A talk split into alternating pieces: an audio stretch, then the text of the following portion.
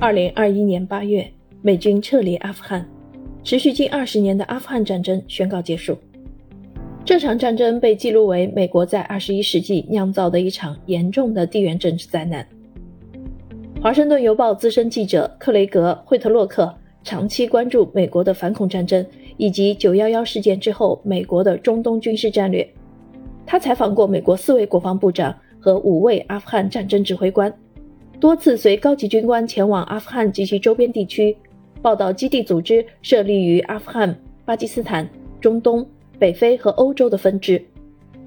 美国国会下设的阿富汗重建特别监察长办公室整理的吸取教训采访实录被克雷格·惠特洛克获取后，出版了《阿富汗文件：美国在阿富汗战争中的谎言、欺骗与真相》一书，旨在揭示美国如何陷入一场劳师动众的战争，以及美国在阿富汗战争中的谎言、欺骗与真相。一场长达二十年的战争。